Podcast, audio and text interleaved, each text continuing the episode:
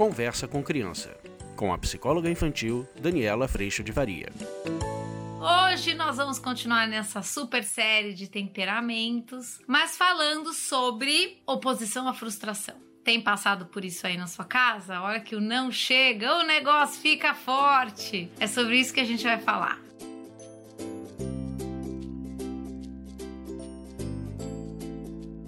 Nosso assunto é oposição à frustração. Isso sim pode ter muito a ver com temperamento, de novo, com todo e qualquer temperamento, mas a gente vai ver cada temperamento respondendo à frustração de uma determinada forma. É muito interessante a gente ver, por exemplo, dominantes fazendo muito barulho, gritando, jogando, gritando, berrando, chorando, impacientes também, mas por exemplo, um não dominante talvez se angustie, talvez tenha um processo de angústia, um extrovertido às vezes vai ficar naquela indignação, não aceita a realidade, vai falar pelos cotovelos, que é o meu caso. Falo, gente, indignada é a tragédia. O que quer dizer eu indignada? Quer dizer eu não aceitando a realidade de uma frustração sendo experienciada.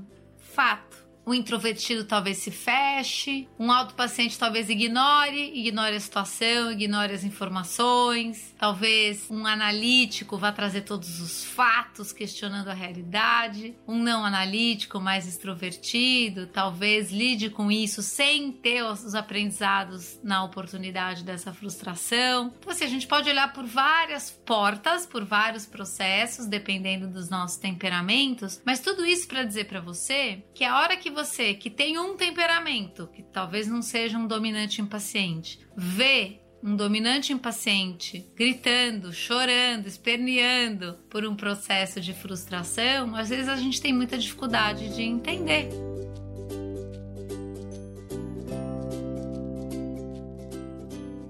E às vezes a gente vai para aquele lugar que eu tenho falado tanto aqui nessa série e vou continuar repetindo, da expectativa e da exigência de que ele devia ou responder como você responde, ou responder como você gostaria, ou responder da forma certa, que é a forma certa que você está pensando que é a forma certa, e assim por diante. O que a gente precisa, na verdade, é entender que ali está havendo a oportunidade de aprender a se frustrar, aprender o que eu precisava, aprender que nem tudo é do jeito que eu quero, aprender que eu estou em processo de aprendizado, aprender aprender que existe o outro. Tudo isso está acontecendo. Só para as crianças? Não, para todos nós. E quanto mais a gente aprende com essa experiência e com as experiências de frustração, mais a gente vai aprendendo sobre esse agir na tentativa de ter controle, de ter a rédea da vida na mão, muitas vezes numa postura de prepotência ou repleta de arrogância, quando a gente age como Deus nas nossas vidas ou na vida daqueles que amamos. A gente faz uma caminhada de muito treino desse lugar lugar lá no curso online, principalmente cuidando das nossas posturas. Mas nesse curso que dura um ano, você pode acessar todo o conteúdo no seu ritmo, mas você vai encontrar um suporte importante para essa caminhada de aprendizado de todo dia. Por isso, gente, que o curso foi pensado desta forma, para que a gente possa se dar colo e acolhimento em todo esse processo de aprendizado que não para de acontecer.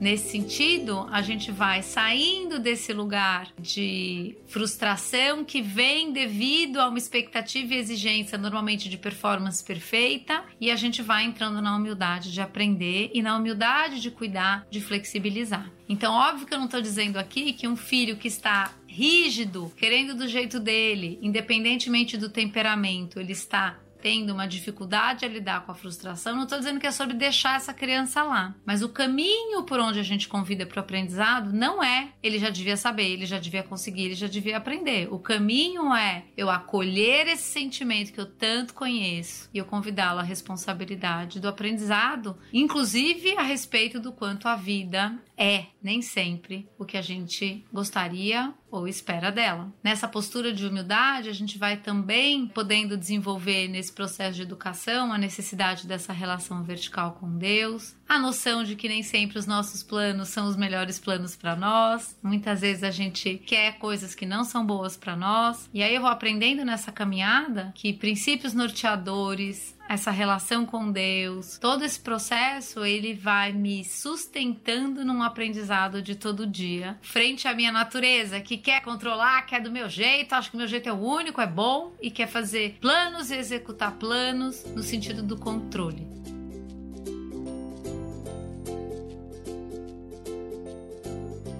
A gente pode sim, sempre ir numa direção, e é bom que a gente vá de aprendizado, mas de entrega do melhor possível, na direção do que sonhamos, mas tendo sempre essa percepção de que não é porque eu sonhei que tem que acontecer, não é porque eu sonhei porque é bom para mim, mas nessa caminhada eu estou exatamente aprendendo nessa relação comigo, com o outro e com Deus a navegar. A hora que a gente traz para o nosso processo diário de educação essa perspectiva, eu não vou mais olhar para esses momentos com um olhar crítico de que essa criança já devia saber ou eu já deveria ter ensinado. Eu começo a olhar como oportunidade, a oportunidade de aprender a lidar. E a hora que eu estou entendendo que está havendo uma oportunidade de aprendizado, eu posso acolher toda a dor, todo o desconforto que acompanha esse aprendizado. Na semana passada eu ouvi essa frase que na visão dessa presença de Deus no nosso coração, nesse processo de desconforto, novos movimentos e aprendizados surgem. E é dentro dessa perspectiva que eu estou te convidando a olhar o desconforto que você está vendo seu filho viver, não mais como algo que não deveria estar lá, mas como algo que traz exatamente a oportunidade de um novo movimento acontecer. Nesse sentido, a frustração ela não vai mais sendo lidada como muitas vezes a gente tenta, criando esse atalho de gerar satisfação imediata, bem-estar imediato, mas eu vou começando a entender que propósito essa experiência está trazendo como um aprendizado que vai me trazer um bem maior e um bem mais verdadeiro, que não necessariamente está atrelado ao meu bem-estar imediato. A felicidade, como resultado de um processo de comprometimento, esforço, dedicação, aprendizado, humildade, essa sim, ela preenche a nossa alma de uma forma que a felicidade artificialmente gerada por um bem-estar, pelo agrado, por fazer o que você quer só para você parar de chorar, ela jamais vai atingir esse lugar eu quero te convidar a coragem da gente perceber esse processo em nós e a gente poder acolher esse processo nos nossos filhos.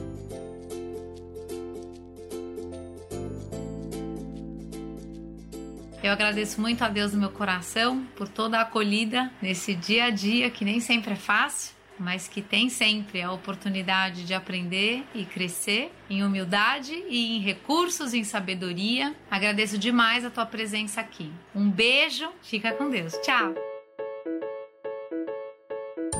Você acabou de ouvir Conversa com Criança, com a psicóloga infantil Daniela Freixo de Faria. Mande seu e-mail para conversa@danielafaria.com.br.